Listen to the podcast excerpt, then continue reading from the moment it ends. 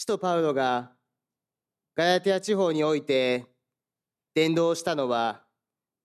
彼の二度目の伝道旅行の時でした。このガラティアの信徒への手紙はそれからさほど時間の経っていない三度目の伝道旅行の途中で記されたものであると言われています。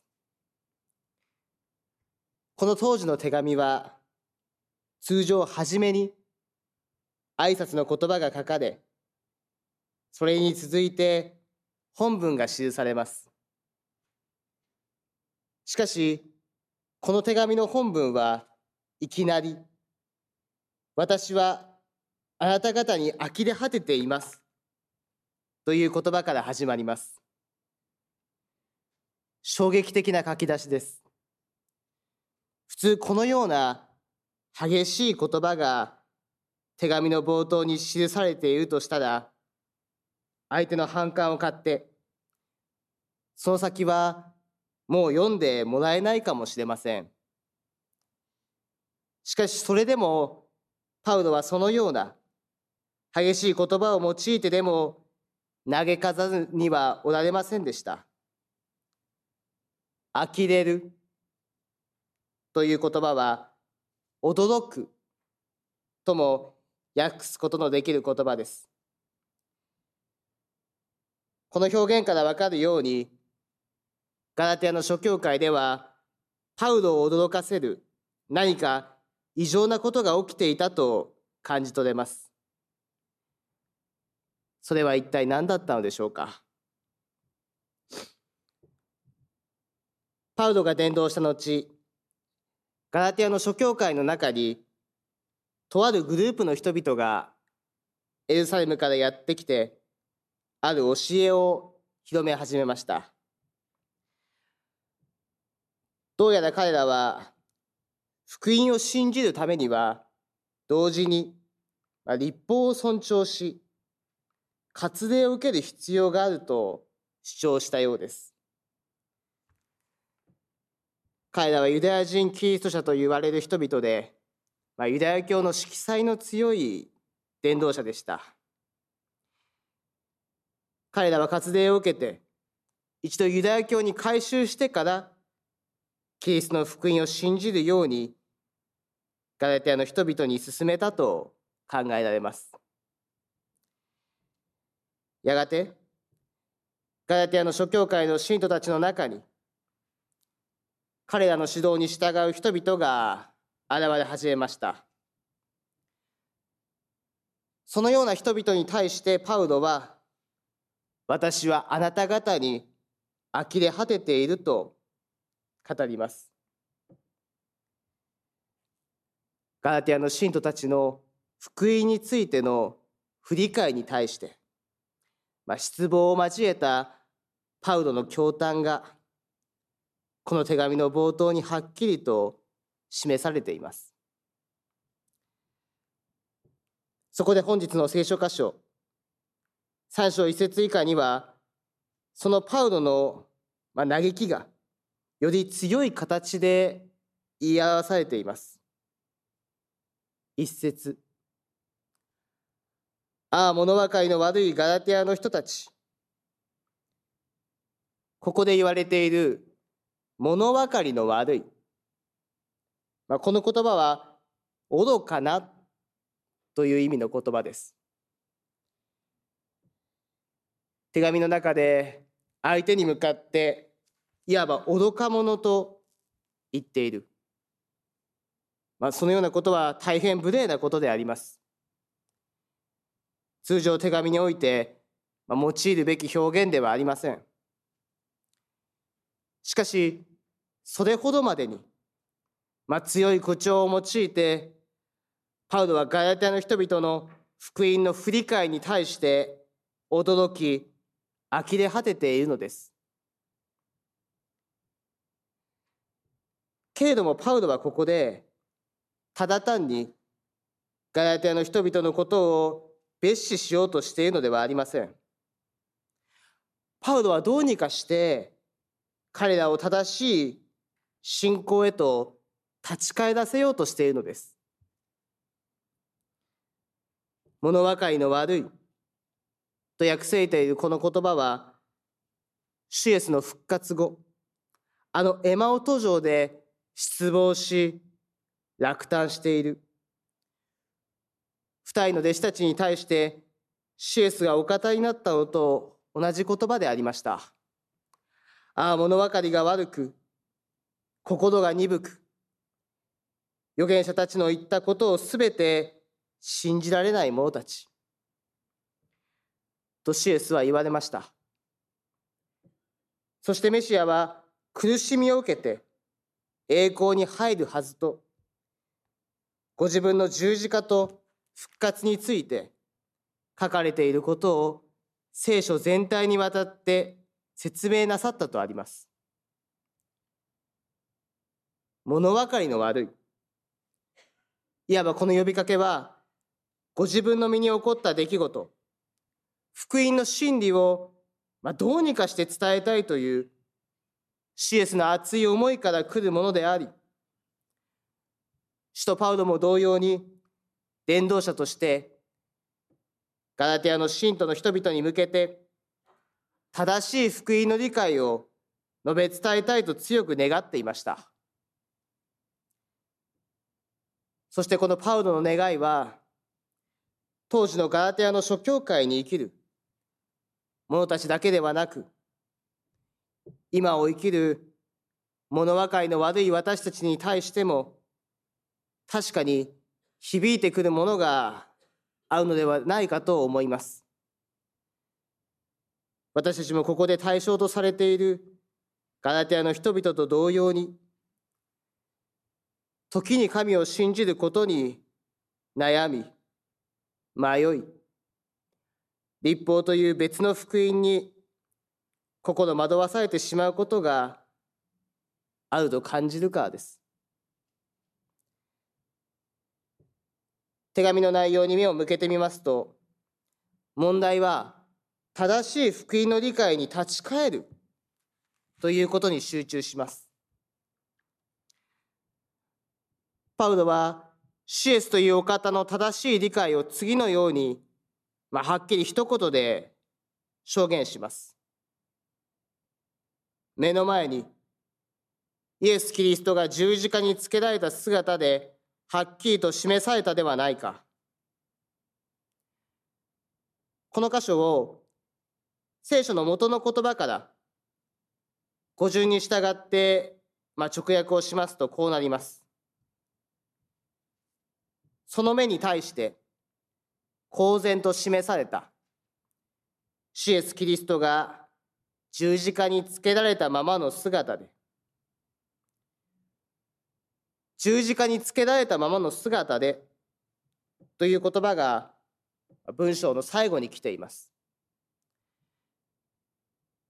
この言葉が最後に置かれているのは単なる付け足しというわけではありません。むしろ最も伝えたいこと、強調すべきこととして、あえて文章の最後に置かれています。つまり、私たちの信仰の土台はここにある。この十字架のキリストこそ、私たちが立ち返るべき福音の真理であると、パウロは力強く宣言しているのです。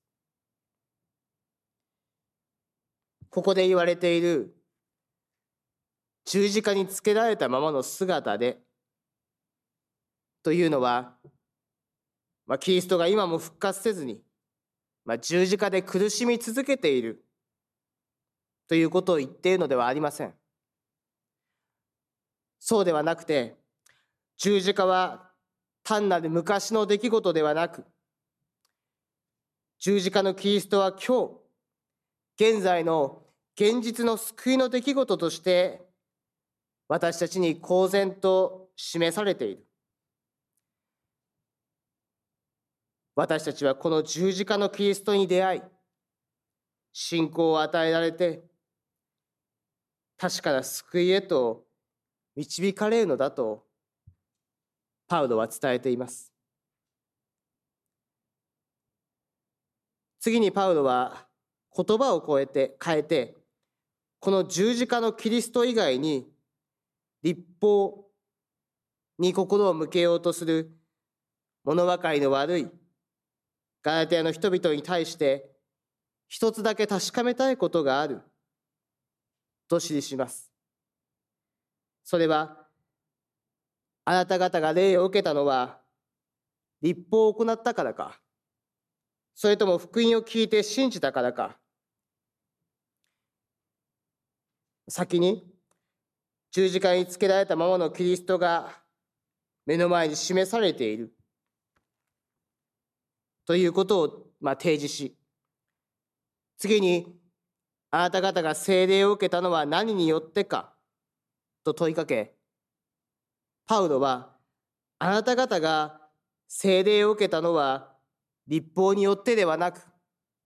福音を聞いて信じたからではなかったかとガラテの人々に向けて問いかけます。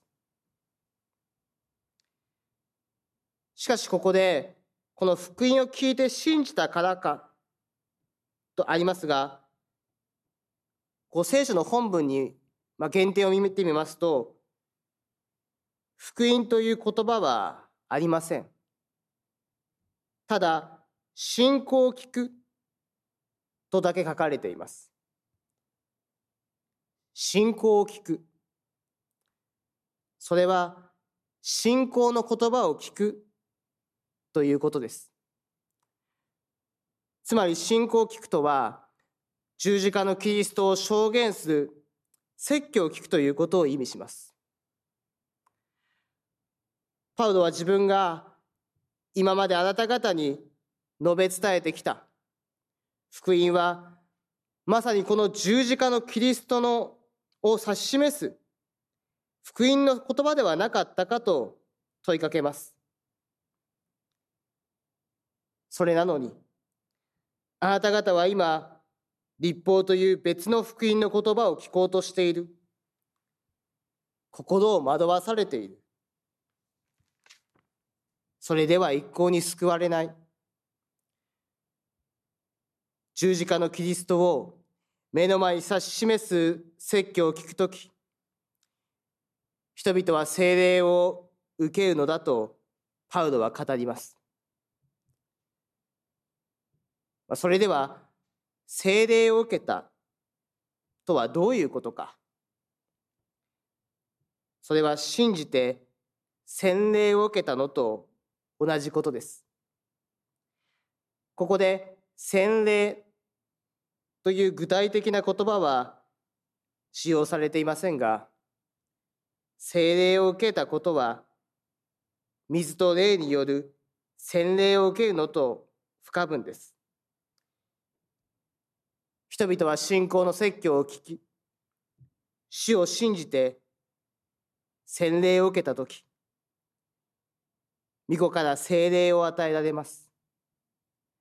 神のものとされます。そして聖霊の導き働きによって神の子として生きていく。キリストにあって生きる者へと大きく変えられます。その意味で立法を苦労して行うことは聖霊を受けることと結びつきません。同じく洗礼を受けることとも結びつかない。人は御言葉の説教によって十字架につけられたままのキリストを示されその主を信じることによってのみ洗礼を受け救われるのです。続けてパウロは畳みかけるようにしてあれほどのことを体験したのは無駄だったのですかと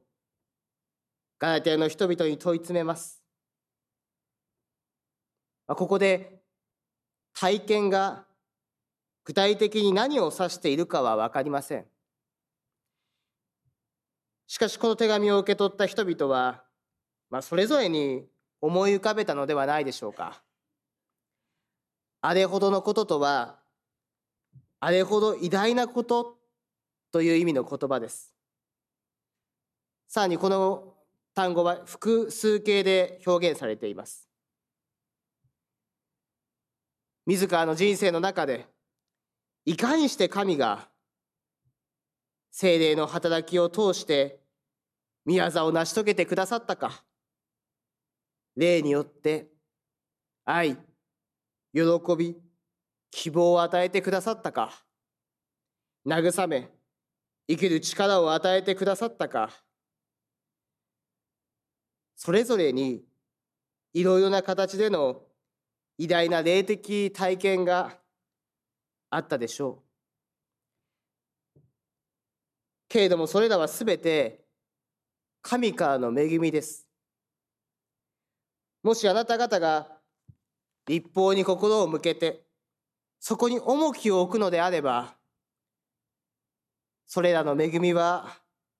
まるで無駄になってしまう。あなた方はそれらの恵みだけではまだ満足でき,、ね、できないのかとパウロは激しく問いかけるのです。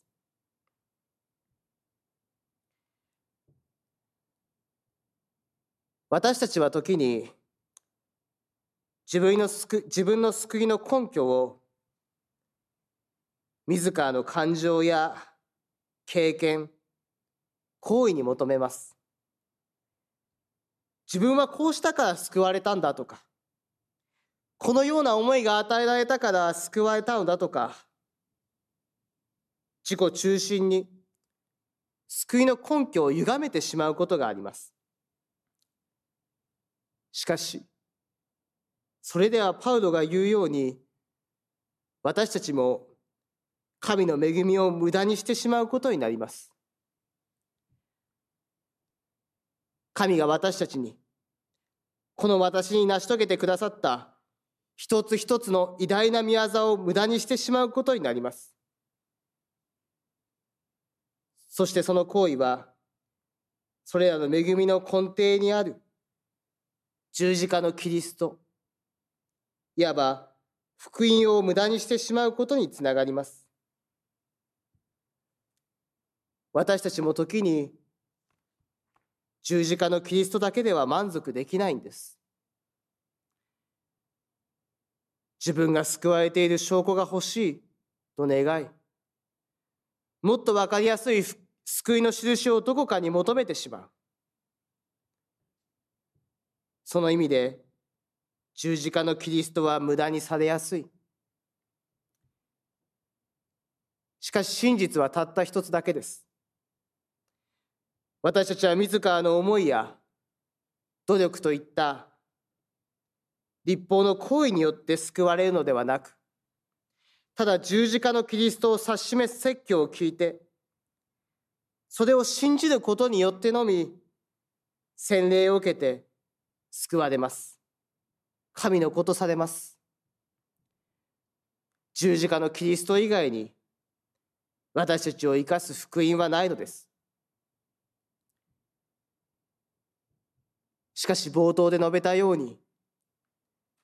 私たちはすぐに信じることに悩み迷い多くのものに心を惑わされます。パウロが言う立法の呪いに支配されてしまう私たちがここにいるのです。あれをしたから私は神に愛されている。あれができたから私は神に認められている。そうやって、自らの力でどうにかして救いの実感を勝ち取ろうとしてしまう。いわゆる目に見えるような人間の技に、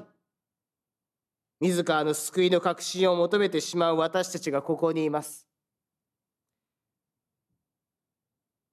確かにその方が分かりやすくて楽なのかもしれません。変に期待して裏切られて気が傷つかずに済むのかもしれない。しかしそんなことをいくら続けていても本当の意味では救いの喜びなど得られません。そんなの苦しいだけ虚しいだけです。やはりガラテヤの人々と同様に福音の真理を理解できない物分かりの悪い私たちが確かにここにいます。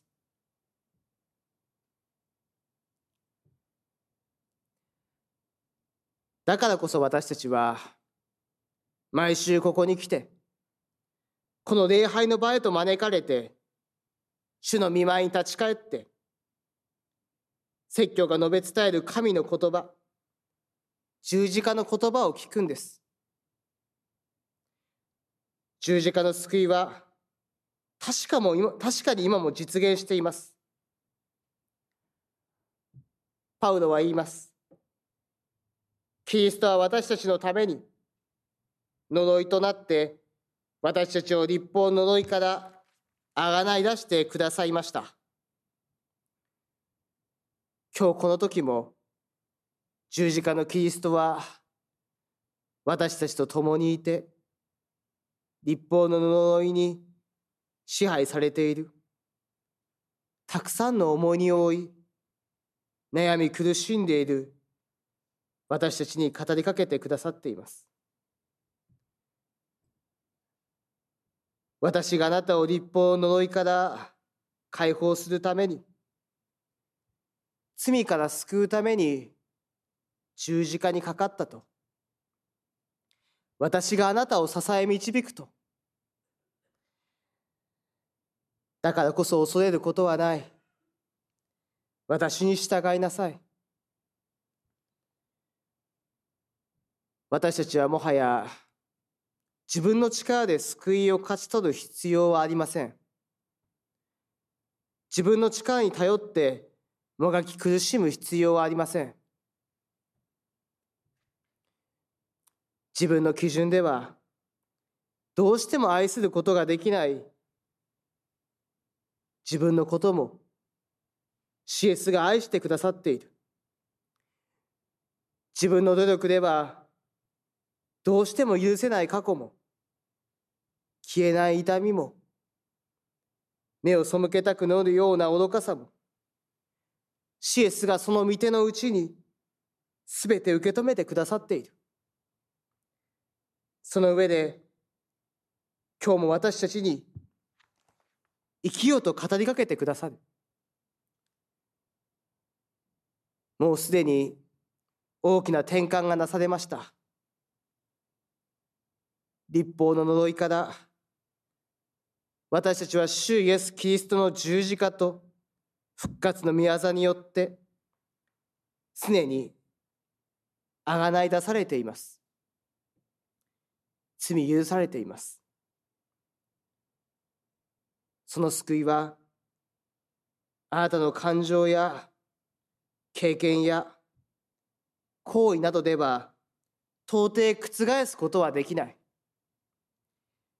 たとえあなたが信じることができなくても感じることができなくても受け取ることができなくても救いはもうすでにここにある。そう。確かに今も生きてこの場にいてくださる十字架のキリストにこそ私たちを生かす福音の真理があるんです。パウロは旧約聖書の言葉を引用してこう述べます。アブラハムは神を信じた。それは彼の義と認められた。これはアブラハムが神を信頼したことによって正しいものとみなされたということです。私たちも十字架の言葉を聞き、シエスを私の誠の救い主と信じ、告白し、洗礼を受けたとき、主の目に正しいものとされました。神の子とされました。祝福を受けて、死すべきものから生きるものと変えられました。だからこそ、アブラハムが主の言葉を信じて、神に委ねて、名も知らぬ約束の地へと旅立ったように、主の前に自らの無力さを認め神のみを神として信仰の旅路を歩んだように今私たちも信仰によって聖霊を受けてこの礼拝の場からまた新たな週の歩みへと踏み出したい。再び鍛えたもう死を待ち望む信仰の旅路へと勇気を持って新たな一歩を踏み出していきたい。大丈夫。私たちの感情や経験や行為をはるかに超えた。十字架のキリストが私たちを生かす福音が今日も私たちの目の前に確かにはっきりと示されています。